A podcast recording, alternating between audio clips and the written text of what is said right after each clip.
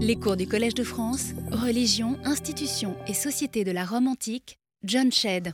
Mesdames, Messieurs, chers amis, nous avons commencé à étudier la fois dernière, sur le terrain pour ainsi dire, la vie religieuse privée dans le cadre familial, en commençant par l'entrée dans la communauté domestique, c'est-à-dire par les rites liés à la naissance et neuf jours ou huit jours après à l'acceptation dans le groupe familial. Quels que fussent les rites en question, ça changeait de famille en famille, etc., ils se faisaient collectivement devant la famille assemblée et bien entendu sans aucune allusion au salut de l'âme immortelle de l'enfant. Des vœux pouvaient accompagner les naissances, de même que les étapes de la vie de cet enfant. C'est notamment au moment de la majorité, marquée pour les garçons par la prise de ce qu'on appelait la toge virile ou la toge pure, la toge d'adulte, et pour les filles par le mariage, que des vœux étaient euh, acquittés, puisqu'on avait, on était arrivé à ce stade décisif de la vie euh, d'adulte. Et à nouveau, ces rites se faisaient devant la communauté assemblée, non seulement celle de la famille proche et euh, plus éloignée, mais également dans le quartier et dans les lieux de culte publics et par des banquets sacrificiels publics. Le mariage était précisément une étape importante dans la vie des individus et lui aussi était célébré sous les yeux de tous, de la famille comme du voisinage. Nous avons ensuite examiné la pratique votive elle-même, de façon plus abstraite, plus générale, d'après les documents livrant des allusions à la formulation des vœux et euh, ou bien à leur acquittement. Les, vœux donnent parfois l'impression qu'il s'agit de rites personnels, puisqu'il s'agit de relations entre un individu et une divinité, mais euh, c'est trompeur parce qu'en fait, ce sont encore, je le répète euh, et je le répéterai régulièrement, des cérémonies publiques, souvent effectuées pour des groupes. Non seulement l'émetteur ou le responsable du vœu représente une communauté, mais ça se fait aussi de nouveau devant tout le monde. Ce côté collectif, familial du vœu, ce qui se trouve ainsi souligné, euh, euh, on le trouvera sur une pierre de Rome euh, qui rappelle que un certain Quintus Munatius Trocorus a acquitté un vœu à Mercure céleste et prophétique, Mercurio caelesti fatali. Prophétique, le sens de fatalis n'est pas clair, porteur du destin, prophétique, il annonce les signes du destin, quelque chose comme ça. L'important n'est pas cela, c'est ce que nous trouvons à la fin de l'inscription, euh, le vœu des Munatia. Donc Mercurius, euh, Munatius fait ce vœu à Mercure, ex voto solvit, il l'a acquitté à partir d'un vœu, donc il acquitte son vœu. Et puis ce qui est important, c'est votum munatiorum, vœu des munati. C'est une façon de signaler que c'est en fait le groupe familial qui a fait et acquitté le vœu en question. Et Quintus Munatius était peut-être le père de famille qui représentait tout le monde. Et souvent, nous n'avons pas cette dernière ligne, mais ce qui est derrière, c'est souvent cela. Euh, l'exemple de Pompéi montre que les témoignages de vœux étaient très nombreux dans les maisons et dans les auberges. Ces vœux euh, qui sont autant de quittances et de signes d'acquittement, vont des formulations les plus simples, comme le petit hôtel qui se trouve dans la maison de Lucius Cornelius Diadumenianus, où nous lisons Antiochus a acquitté son vœu. C'est bien frustrant pour nous, nous aimerions bien savoir pourquoi, comment, euh, quelle occasion ou bien comme le petit écrit de Philocalus dans la maison de Marcus Lucretius, euh, où vous voyez simplement euh, que euh, Philocalus, Philocalus c'est comme cela que les Romains prononçaient ce que nous, nous prononçons Philocalus, parce que c'est un PH littéralement. Philocalus, votum solvit libens merito. Il acquitte son vœu à une divinité qu'on ne sait pas, enfin c'est sous une peinture d'Isis, on pourrait imaginer que c'est elle, euh, parce qu'elle l'a bien mérité et donc à bon droit. Donc on trouve des, formulations les plus simples et ça va jusqu'au texte plus détaillé. Il y a d'abord euh, ce graffito de Cotinus qui rappelle que c'est de cette manière, c'est-à-dire sic, que Cotinius ou les Cotigny ont acquitté leurs vœux à la suite des très récentes indications fournies par le destin. Sic Cotini voto post fata novissima, les destins les plus récents, c'est-à-dire les indications les plus récentes du destin. Manifestement, le ou les auteurs du vœu avaient reçu l'information par divination ou autre chose, que leur demande avait été exaucée, et tout de suite, ils la quittent. On ne sait pas comment. Dans l'inscription gravée sur un autel d'Herculanum, Maria, épouse de Marius Mario, vous voyez aussi pour l'onomastique ces jeux de mots sur les noms des individus, acquitte de bon gré son vœu à Vénus. Vœu lié au mariage, est-ce que c'est cela qui est derrière elle de cela ou bien est-ce un vœu adressé pour une raison inconnue à Vénus, patronne de Pompéi? On ne peut pas le dire. Les intéressés et les habitants de la maison connaissaient sa raison d'être. Certains Pompéi sont, heureusement pour nous, plus loquaces. C'est le cas euh, de l'inscription suivante de Publius Cornelius Felix et de Vitalis, esclave de Cuspius, qui, acquittent au dieu l'art de la maison de Iulius Polybius leur vœu pour le salut, le retour et la victoire de Gaius Iulius Philippus. Philippus était sans doute le père ou le frère du propriétaire de la maison, et les deux dédicants, donc un homme libre appelé euh, Publius Cornelius Félix, qui n'a pas de rapport de parenté euh, immédiatement visible avec les maîtres de maison, et un esclave, Vitalis. Euh, la victoire dont il est question, hein, il revient, ça on comprend, en, bon état, bonne salus comme on dit, mais il, est aussi, il a aussi une victoire. Alors est-ce qu'il s'agit d'une participation de notre Philippus à une guerre quelconque, à une campagne? C'est possible mais euh, l'exemple des dédicaces votives adressées à Rome à une vieille déesse, Anna Perenna, prouve qu'il peut simplement s'agir du fait qu'un vœu a été exaucé. Il a remporté, si vous voulez, une sorte de victoire dans ce contrat avec la divinité. Euh, on a parlé déjà il y a quelques années de ces vœux privé fait dans le lieu de culte public, le bois sacré d'Anna Pérenne à Rome, où euh, des couples euh, disent qu'ils ont à, bon droit acquitté le vœu qu'ils avaient formulé parce qu'ils avaient été faits vainqueurs une nouvelle fois. Et on ne sait pas très bien de quoi il s'agit, mais il s'agit vraisemblablement de quelque chose comme parce que leur vœu a été exaucé.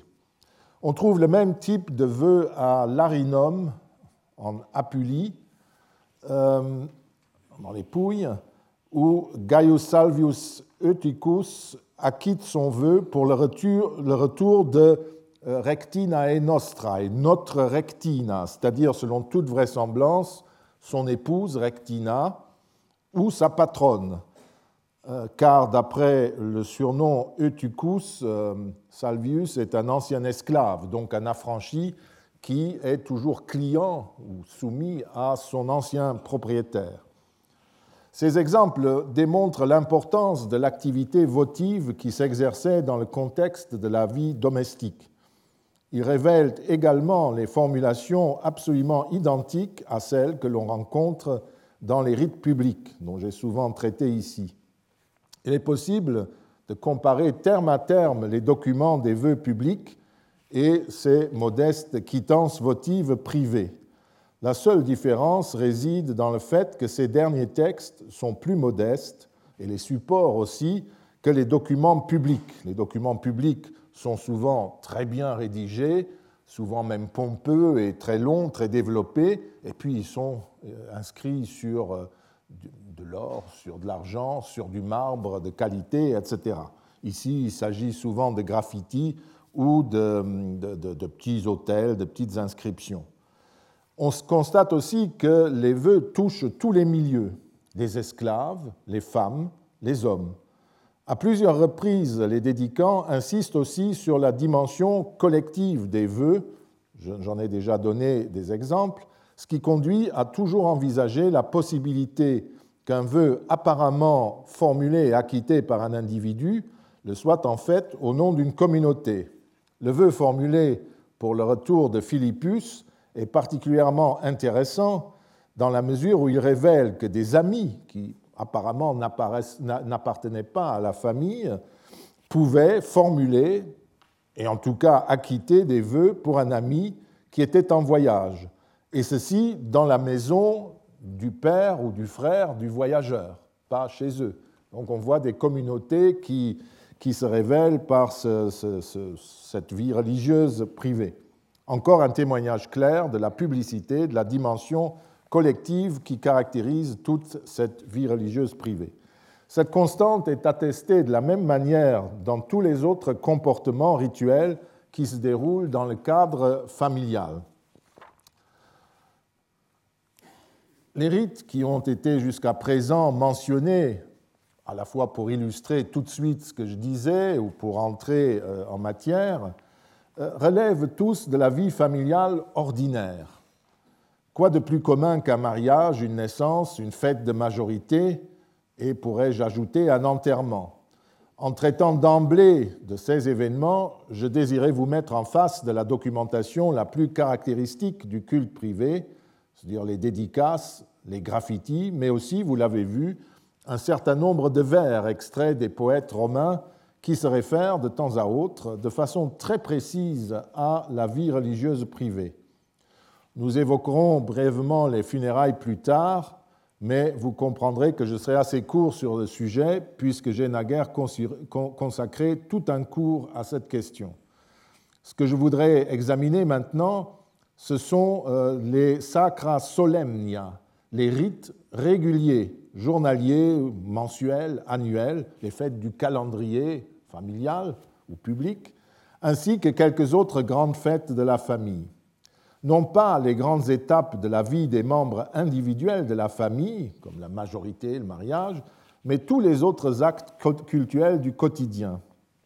Il faut une fois de plus insister sur le fait que les témoignages qui les conservent sont divers en raison de la sauvegarde très inégale dont ont bénéficié tous ces documents, mais aussi, je l'ai déjà dit, parce que le calendrier religieux change de maison en maison, de famille en famille.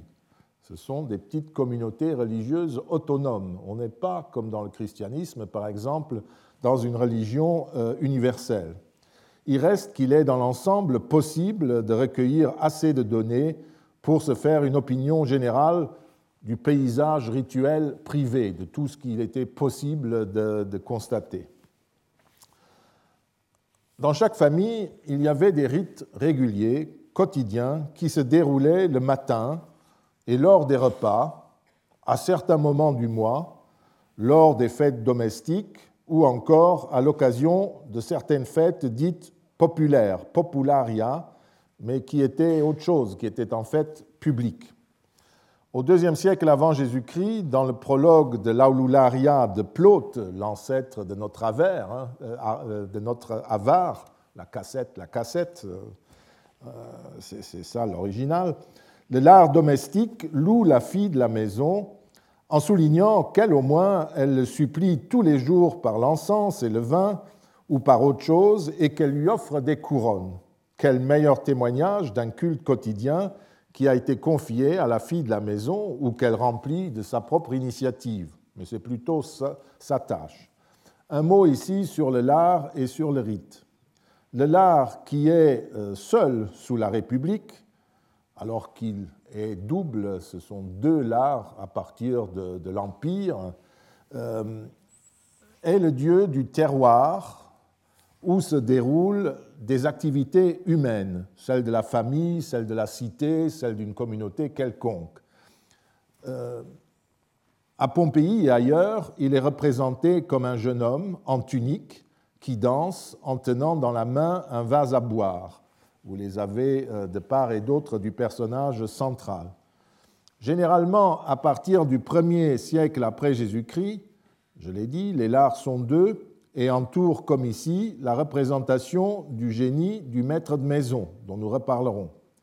C'est donc la divinité domestique euh, la plus typique, qui est toujours là où euh, se déroule la vie d'une communauté familiale.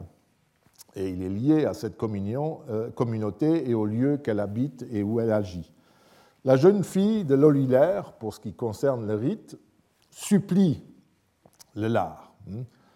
La supplicatio, euh, voilà, donc elle supplie, comment elle dit, tur et autuino aut aliqui semper supplicat.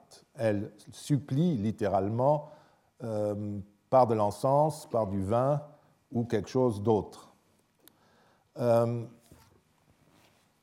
la supplicatio, la supplication en traduction de potache, est un rite spécifique qui consiste littéralement à plier le, le genou devant la divinité en signe d'humilité.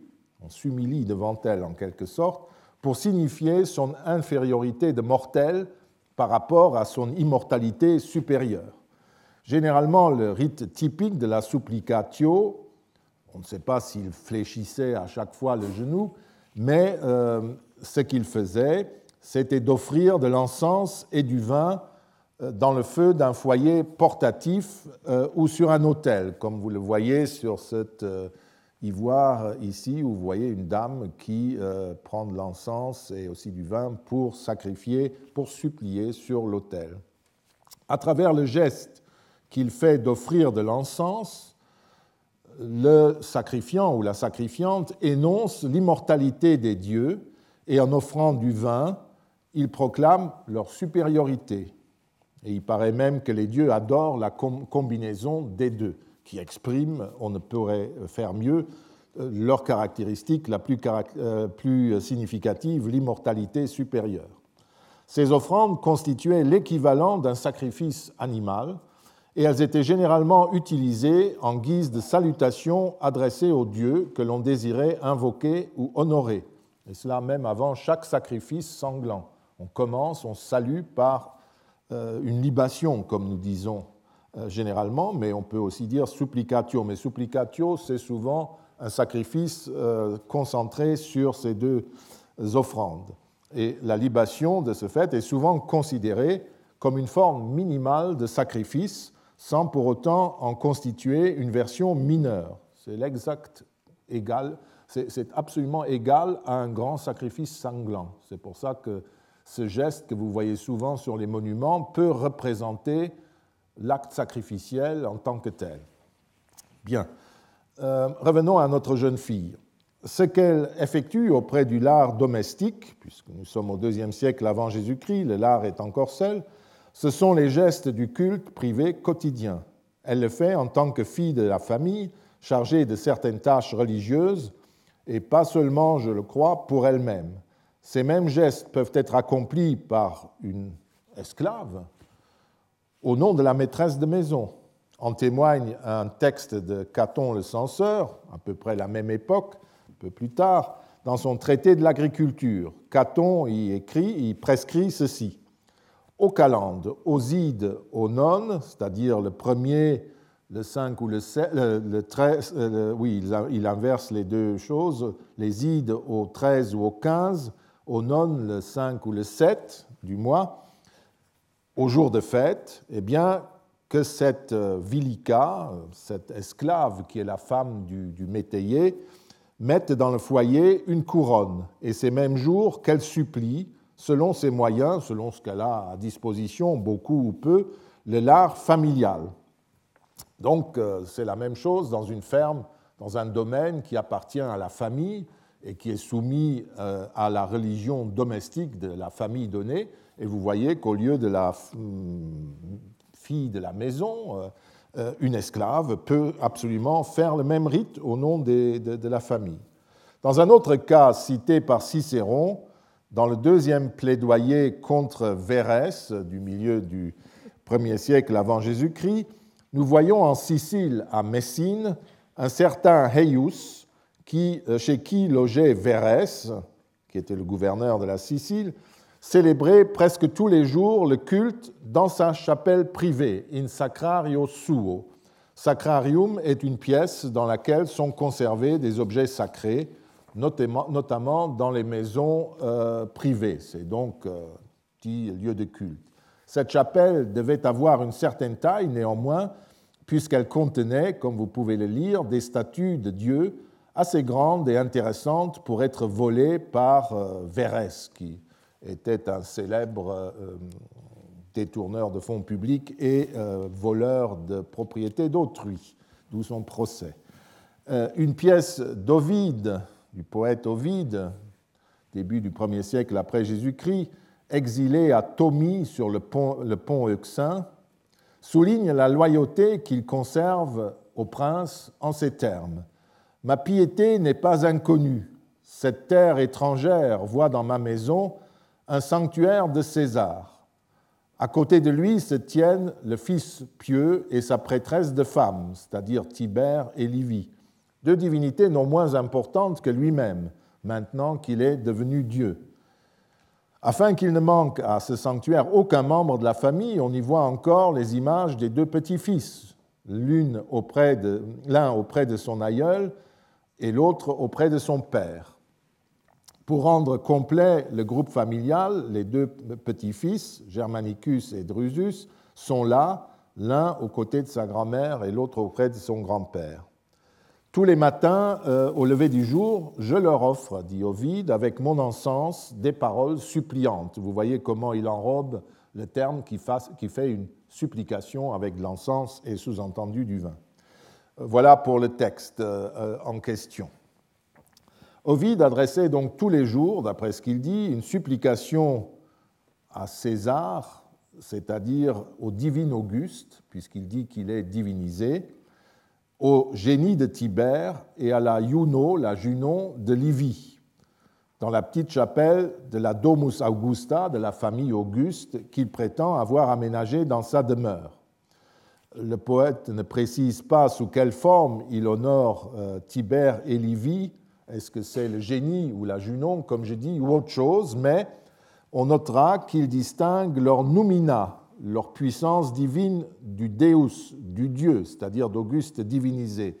C'est euh, au vers 108, je crois, Numina iam facto non leviora Deo, euh, des puissances divines qui ne sont pas plus légères, moins importantes que le Dieu euh, réalisé, l'empereur qui a été divinisé. C'est un langage poétique un peu compliqué, mais euh, je me crois tout à fait autorisé à comprendre que le sacrifice que Ovide décrit euh, était une libation au divin Auguste directement et au à la puissance divine des autres membres de la famille impériale.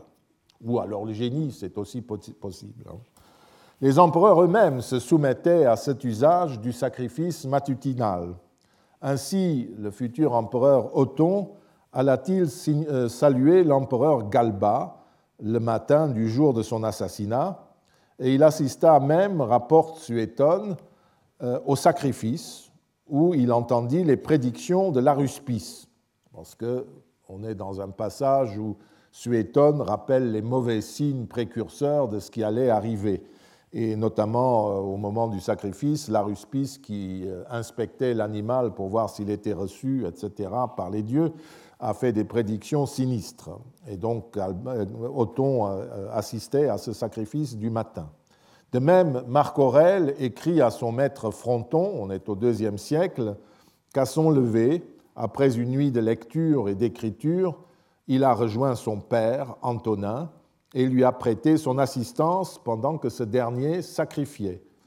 On relèvera la dimension collective de ce sacrifice matinal qui n'a rien d'une dévotion privée, en dépit de ce que nous raconte par exemple l'histoire Auguste, un texte de l'époque de Constantin, sur l'empereur sévère Alexandre, qui lui aussi sacrifiait dans son laser, euh, l'arère, et il euh, aurait le passage est célèbre, eu dans son larraire non seulement les, empereurs divinisés et peut-être d'autres divinités, mais des personnages comme Apollonius de Tyane, puis le Christ, Abraham et Orphée, etc. Tout ça a été très discuté, ce n'est pas notre problème. D'ailleurs, quand un père de famille ou même euh, peut-on supposer, un autre membre de sa famille se rendait sur un de ces domaines, il commençait par saluer le lard. Autrement dit, il faisait en, en arrivant la libation coutumière avec l'encens et le vin.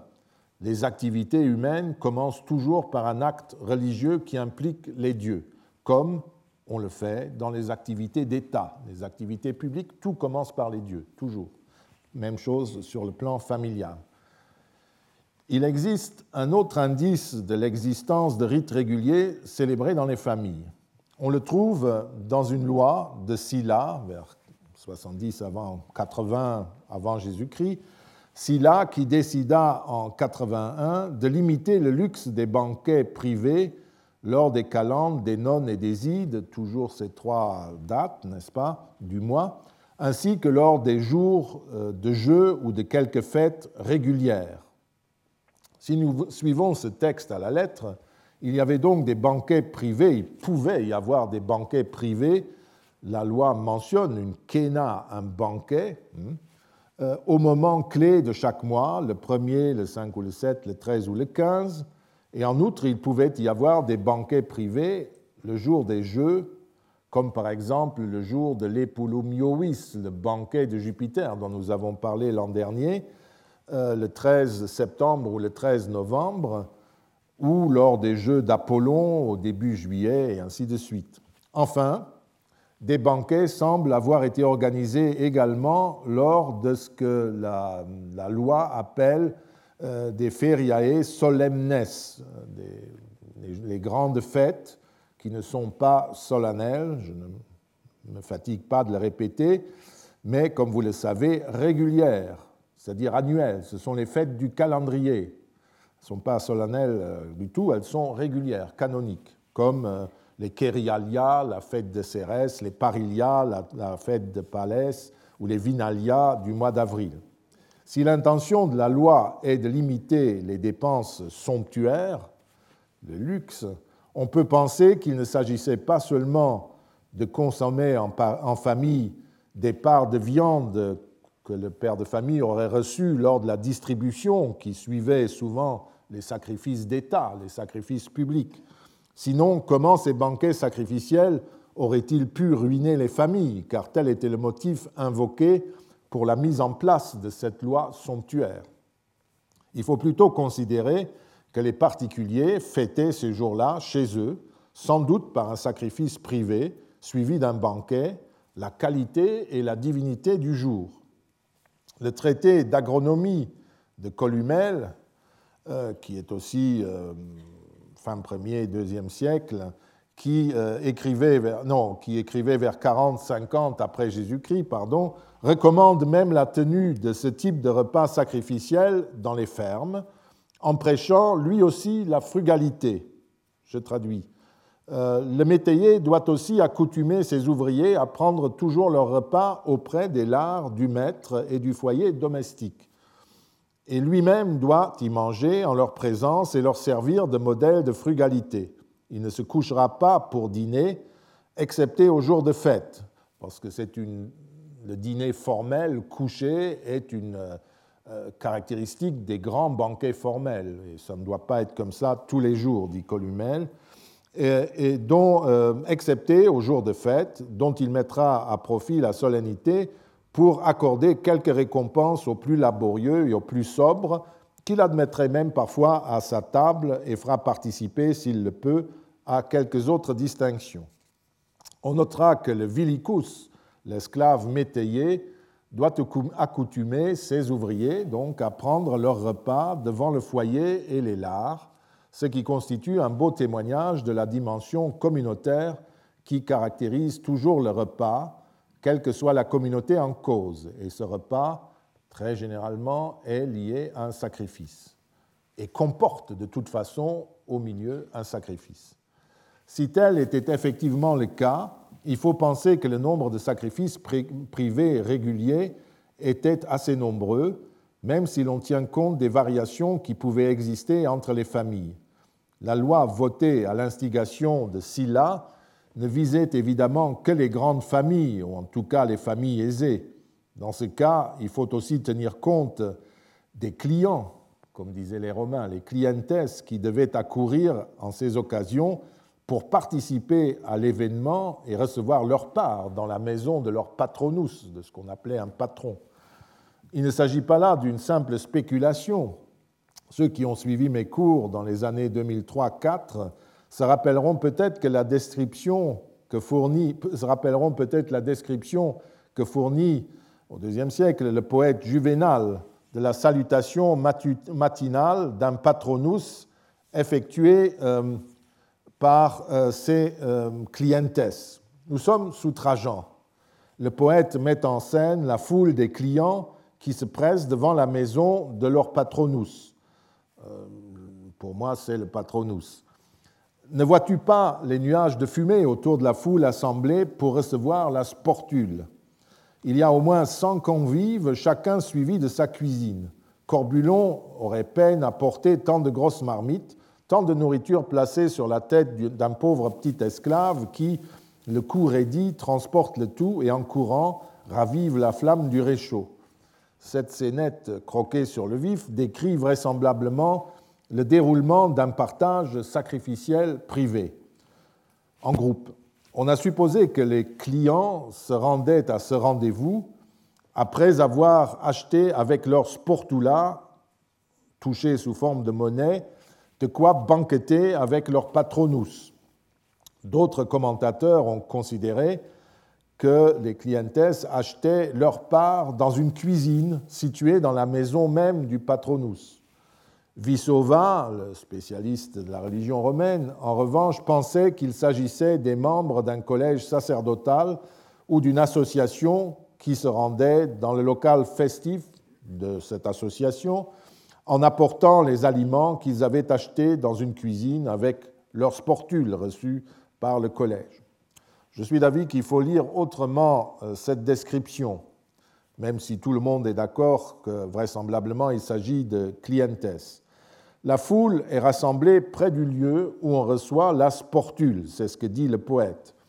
Et les opérations de cuisine sont en cours. La sportule, c'est le petit panier où théoriquement on reçoit euh, des morceaux du sacrifice, des aliments, ou euh, parfois on, appelle la sportule la valeur équivalente en monnaie.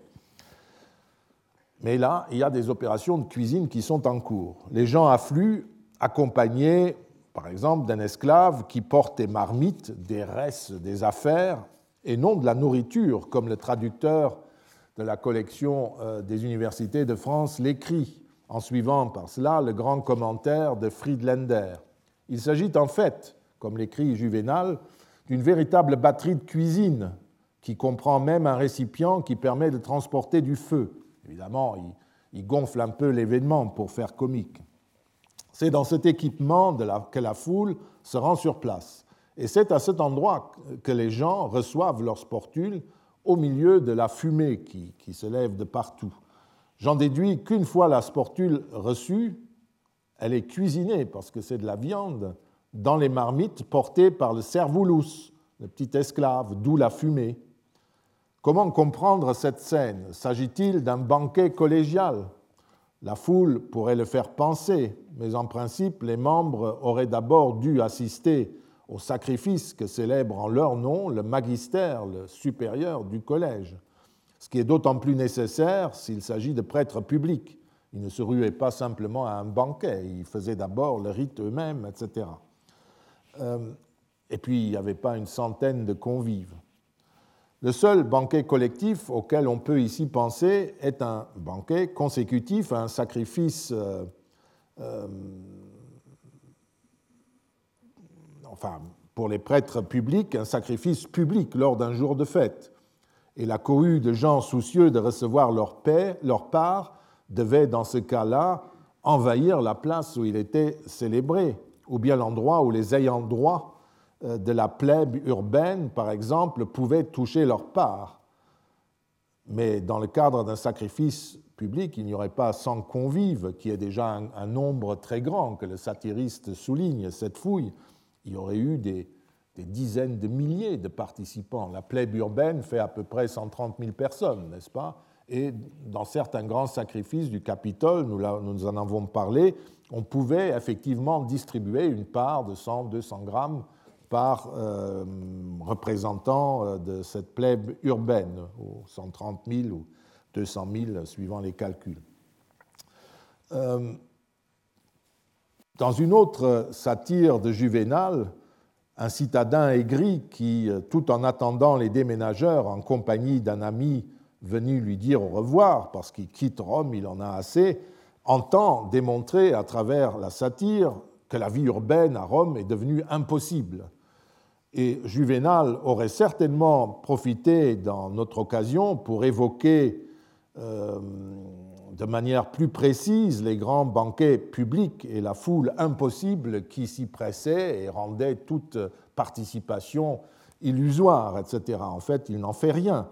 Il décrit simplement un banquet collectif où il y a du monde, mais euh, c'est un banquet de toute façon euh, et euh, une sorte de pique-nique de, dimension plus réduite, plus réduite. Il est question d'une centaine de personnes, des convives d'ailleurs, qui sont invités et qui n'ont pas une charge rituelle précise comme les membres d'un collège ou des prêtres. Pour ces derniers, le banquet était préparé sur place, dans des cuisines prévues à cet, usage, près du temple où la chose se célébrait, ou dans le local collégial, et il n'avait pas besoin d'apporter une batterie de cuisine. C'est pourquoi je suis plutôt en faveur d'une lecture qui privilégie la dimension familiale. Juvénal nous amène dans ce petit texte au sein d'une grande famille, à un moment où le père de famille vient de célébrer dans l'espace de la maison, de sa maison, un grand sacrifice. C'est une des fêtes euh, régulières de la famille. Ces clients ont droit à une part de ce sacrifice au nom de la solidarité qui les lie à cette famille. Ils affluent donc pour recevoir leur sportula, je l'ai dit, littéralement le petit panier, qui contient cette part de viande sacrificielle, avec éventuellement du pain et euh, aussi un peu de vin. Les clients ont apporté un réchaud pour faire cuire cette part. De toute évidence, ils vont la cuisiner et la manger sur place. Or, la consommation de la sportule ainsi faite sur place n'a de sens que si nous sommes en présence d'un banquet sacrificiel privé ou d'une fête familiale, à l'occasion de laquelle on sacrifiait. S'il s'était agi d'une simple, distribution de bienfaisance, en quelque sorte, pourquoi aurait-on préparé la nourriture sur place? Et pour, Les gens seraient rentrés chez eux. Et pourquoi Juvénal aurait-il parlé de convives? De plus, on relèvera que les personnes ainsi évoquées ne sont pas si pauvres que cela, puisque le convive mentionné par Juvénal possède un petit esclave.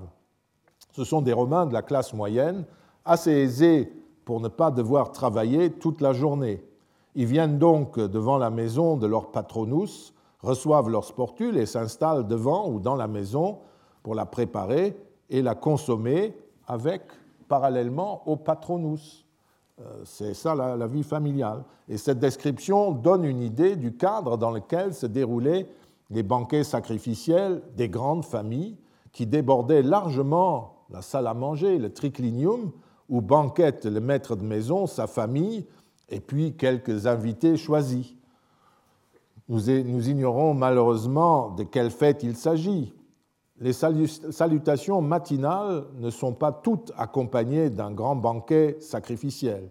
Il s'agit en tout cas d'un jour particulier, calende, id, ou bien un jour de fête du calendrier privé ou public, anniversaire, on ne sait pas.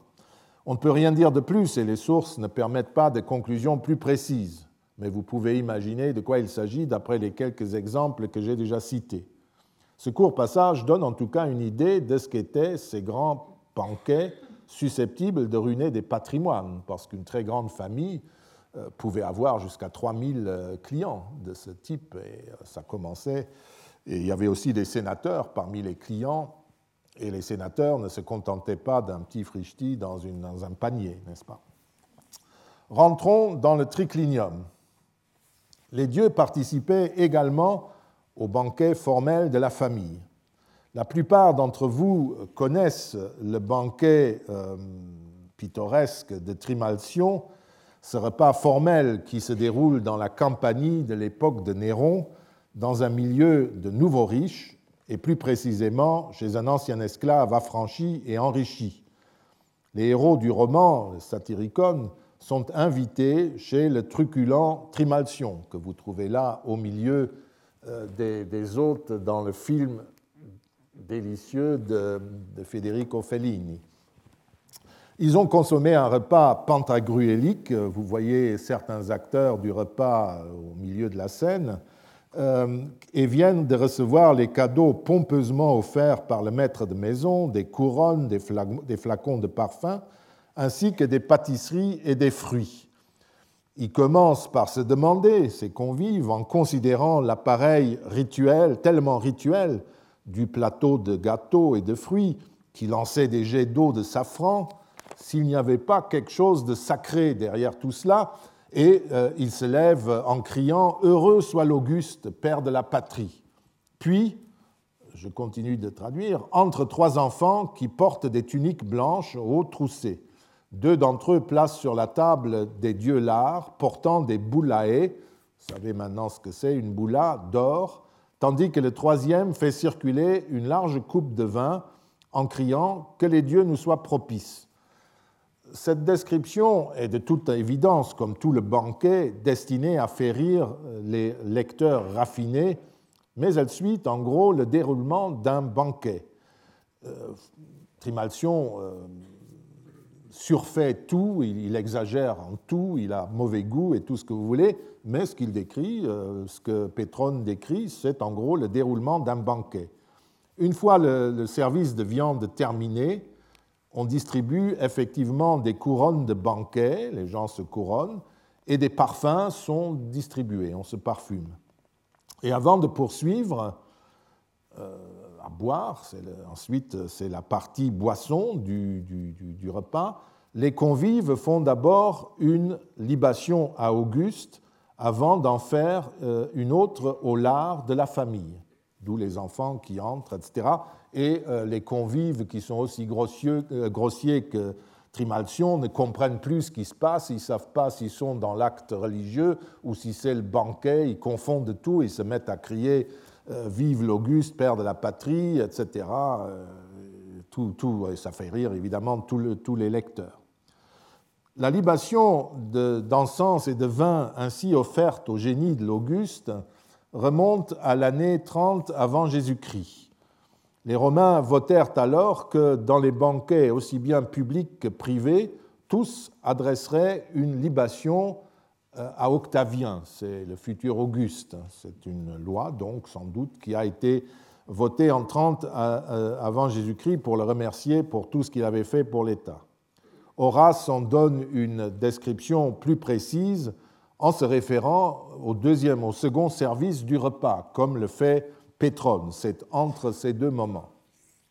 En glosant dans un autre texte, dans l'Énéide de Virgile, le silence qui se répand dans la salle de banquet au moment où la reine Didon euh, fait sa libation de vin au cours du banquet offert à Énée et aux Troyens fugitifs, le commentateur de Virgile, Servius, précise que la coutume voulait qu'au moment où l'on enlevait les tables à manger, ah, c'est ça, entre les deux services, on alluma une lampe et on garda le silence pendant qu'on portait au feu les parts du repas qui étaient offerts à ce moment-là aux dieux. Ce n'est qu'à l'instant où l'esclave annonçait que les dieux étaient propices, vous reconnaissez euh, la formule employée aussi par Pétrone, euh, c'est-à-dire les dieux étaient propices, ils avaient accepté le repas qui venait de leur être offert dans le feu, que les conversations pouvaient reprendre. Le silence introduit dans le temps du banquet un moment sacré, réservé aux dieux, pendant lequel les mortels doivent rester inactifs et silencieux. C'est par respect pour la présence supérieure des dieux que l'on se tait.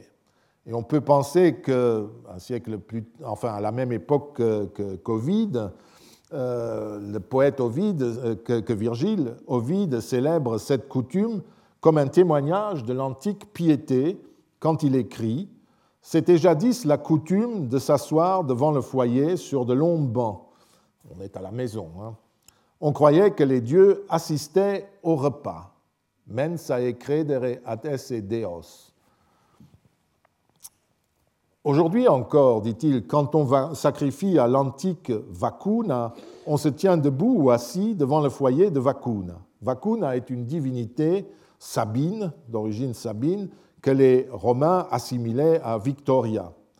Dans la scène ainsi esquissée par Ovide, les membres de la famille euh, gardent le silence, assis ou debout, pendant que brûlent les offrandes consacrées à la déesse. Et puis, on peut imaginer qu'il y avait la formule traditionnelle, la déesse est propice, c'est-à-dire elle a accepté l'offrande.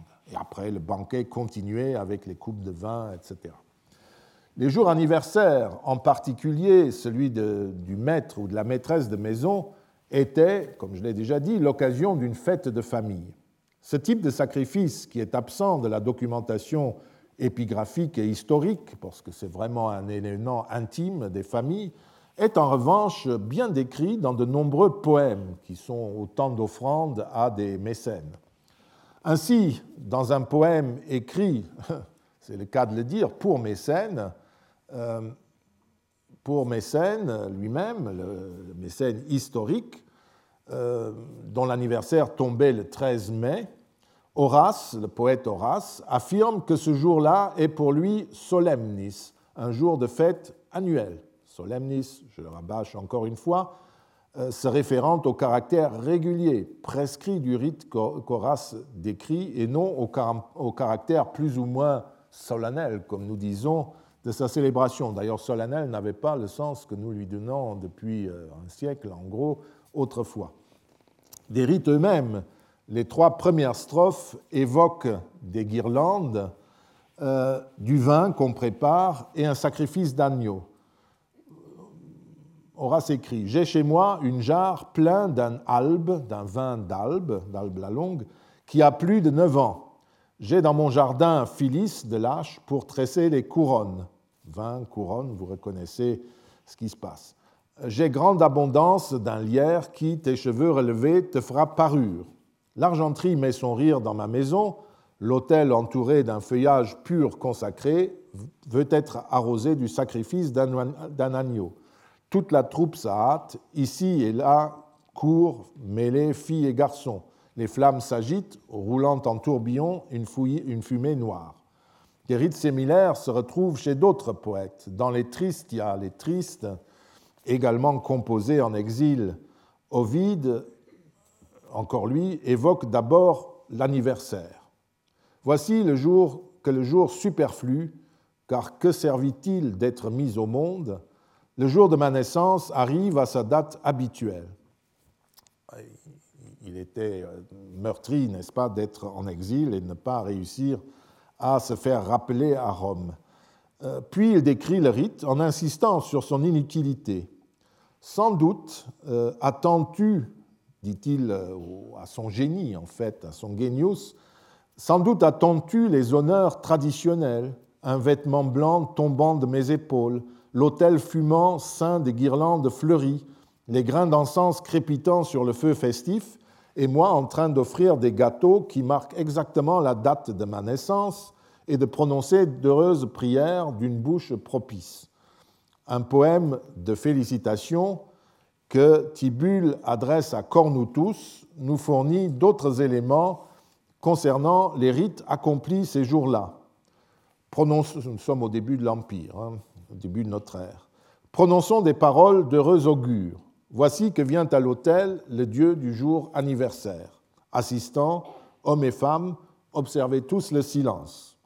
Qu'on brûle un pieux encens dans le foyer, qu'on brûle les parfums que l'arabe voluptueux envoie de son riche pays, que le génie assiste en personne au spectacle des honneurs qu'on lui rend, sa chevelure pure ornée de souples guirlandes, que des gouttelettes d'un art, gouttelettes d'un art pur découlent de ses tempes, qu'il se rassasie avec le gâteau et sa rose de vin pur. Toujours les mêmes offrandes, n'est-ce pas? Et vous voyez que c'est toujours le genius, le génie qui euh, est le dieu de l'anniversaire. On notera le silence qui accompagne les rites et la libation, ainsi que la mention qui est faite, je l'ai dit, du genius de Cornutus venu rejoindre les célébrants pour recevoir les offrandes. Puis euh, Tibule ajoute Et qu'ils te disent oui, au Cornutus, à tout ce que tu demanderas. Eh bien, allons, que tardes-tu? Il dit oui, demande. Un peu plus loin, après avoir énuméré tout ce que Cornutus peut demander, il conclut en énumérant et en commentant les vœux prononcés par le célébrant. Ton vœu est entendu, puisse amour, les ailes frémissantes, venir en volant et apporter à votre union les liens de couleur jaune, des liens destinés à durer jusque dans l'âge où la vieillesse tardive trace les rides et flétrit les cheveux. Puisse cet anniversaire venir encore quand vous serez des aïeux et vous entourer d'une postérité, et puisse à tes pieds jouer une troupe de jeunes enfants. Ce que Tibulle nous apprend de nouveau ici, euh, c'est très précis, c'est que les rites du sacrifice anniversaire envoyés au genius du célébrant étaient votifs. Il s'engageait à les acquitter l'année suivante si tout s'était passé comme convenu. Cette donnée nous permet de mieux comprendre le poème d'Ovide que j'ai euh, tout juste euh, évoqué. Ovide, le poème, s'adresse à son génie, qui n'a aucune raison de venir, euh, comme il dit, voir l'exilé, puisqu'il n'a pas exaucé ses vœux. Il s'attend sans doute, comme vous pouvez le lire, à recevoir son sacrifice.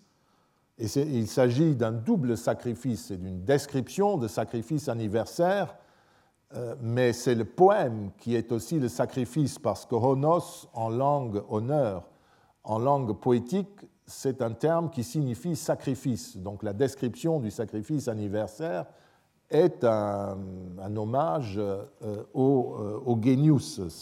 Donc il refuse même le poème, si vous voulez.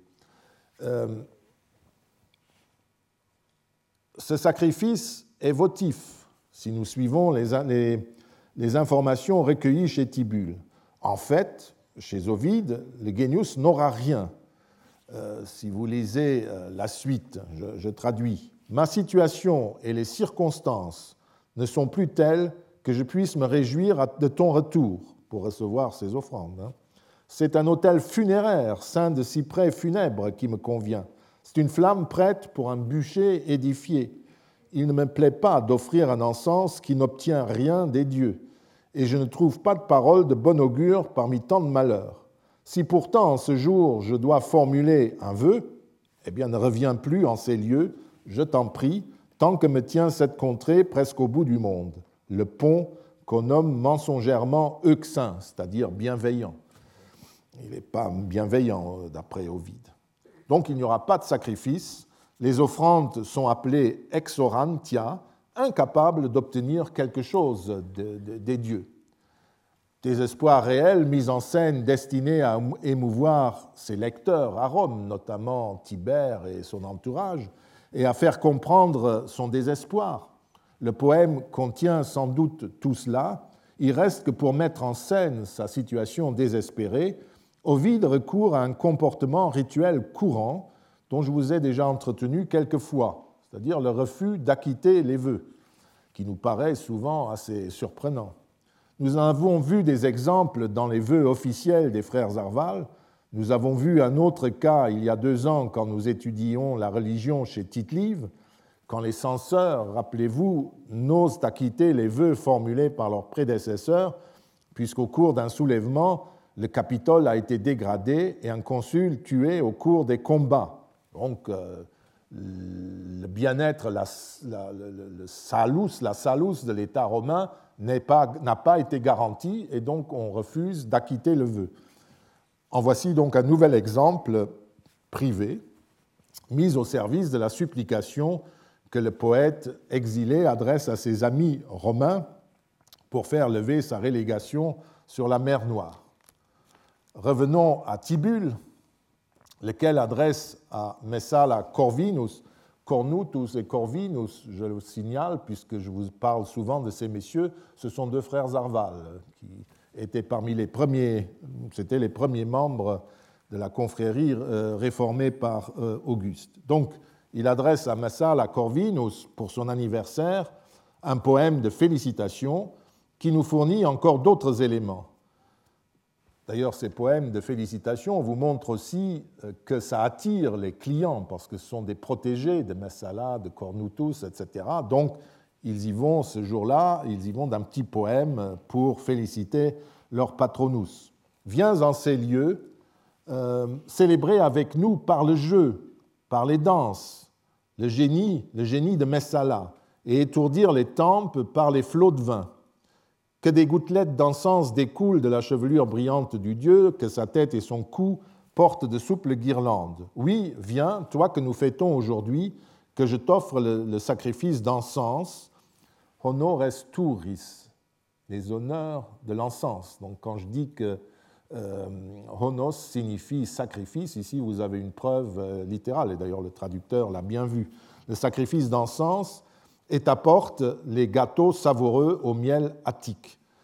Les données sont celles qu'on trouve dans les autres textes, mais il s'y ajoute deux éléments nouveaux, les jeux et les chœurs, destinés à magnifier le genius, ce qui conduit à supposer que pour les anniversaires de grands personnages, des jeux suivaient le sacrifice et des chœurs, des hymnes, étaient composés. On pourrait mettre cela sur le compte de l'enthousiasme poétique, mais en reprenant l'un des poèmes d'exil d'Ovide, dans les Pontiques, dans lesquels il atteste une fois de plus sa loyauté en décrivant le sanctuaire créé dans sa maison, nous l'avons lu, il n'est pas impossible de trouver la mention de jeu destiné à célébrer l'anniversaire du prince. Les manuscrits donnent en effet pour un passage euh, l'oudis par des jeux que le philologue Hall a corrigé en libis par des gâteaux, ayant sans doute du mal à imaginer l'existence de jeux organisés dans une maison privée. Mais il pouvait parfaitement s'agir de jeux. Ovide, ce n'était pas un simple euh, individu, c'était un, chevalier romain et, euh, qui euh, aurait pu faire une carrière sénatoriale, il avait les moyens, mais c'était des jeux relativement simples, comme on peut les faire à la maison. Les derniers poèmes examinés établissent tous que c'est le génie qui est honoré le jour anniversaire. Nous en avons l'attestation explicite dans un texte plus tardif qui commente le poète perse qui écrit Conte Macrinus, en le marquant du caillou favorable, ce jour-ci qui, toujours tout blanc, t'apportera les années dans leur cours. Verse du vin pour le génie, tu ne demandes pas, toi, par une prière qui est à marcher, ce que tu ne saurais confier aux dieux qu'en les prenant à part. Il demande, hein, et ce n'est pas un, marché euh, clandestin, etc. En revanche, une bonne part des grands seigneurs offrira l'encens en le tirant de la boîte à la muette. Il n'est pas à la portée de tout le monde de bannir des temples et le ronronnement et les chuchotements à voix basse et de vivre à vœux découverts. Ça veut dire que certains de ces égaux euh, font des vœux plutôt inavouables lors de ces circonstances. Quelques siècles plus tard, Kensorinus, dans un petit ouvrage sur le jour euh, anniversaire, commente de cette manière le poète du premier siècle. Je cite, D'abord, comme ce livre a pour titre le jour natal, commençons par des vœux. Donc encore les vœux. Hein. Marque donc ce jour, comme le dit Perse, d'un caillou favorable et ce que je souhaite que tu puisses faire le plus souvent possible, et suivant ce qu'ajoute le même poète, verse du vin pour le génie? Ici, on se demandera peut-être, continue Cansorinus, pourquoi on préférait verser du vin pur en l'honneur du génie plutôt que de lui sacrifier une victime. Pourquoi pas un sacrifice sanglant? C'est que, comme l'atteste Varon dans le livre intitulé Atticus ou sur les nombres, nos ancêtres tenaient pour une coutume et même une institution que lorsqu'ils s'acquittaient envers leur génie de leur devoir annuel, le jour de leur anniversaire, ils évitaient de souiller leurs mains par un sacrifice sanglant, car ils ne voulaient pas, le jour où ils avaient reçu la vie, l'ôter à autrui. Euh, c'est évidemment une euh, interprétation spéculative, libre, comme le font les anciens, mais voyez, il commente en fait euh, ce qui est en général le, sacrifice domestique le plus courant, même aux anniversaires, c'est-à-dire la supplication, la libation par l'encens et le vin. Et euh, il prend comme thème le fait qu'il n'y a pas de victimes euh, dans ce cas-là. Mais euh, vous avez vu les passages précédents, quand on avait les moyens, ce jour-là, on allait plus loin, on offrait un agneau ou une autre victime, et il y avait même un banquet peut-être assez important, au point que Silla, un siècle plus tôt, pouvait s'inquiéter pour le patrimoine de certaines familles, puisqu'il fêtait un peu trop. Je vous remercie. Retrouvez tous les enseignements du Collège de France sur www.colège-2-france.fr.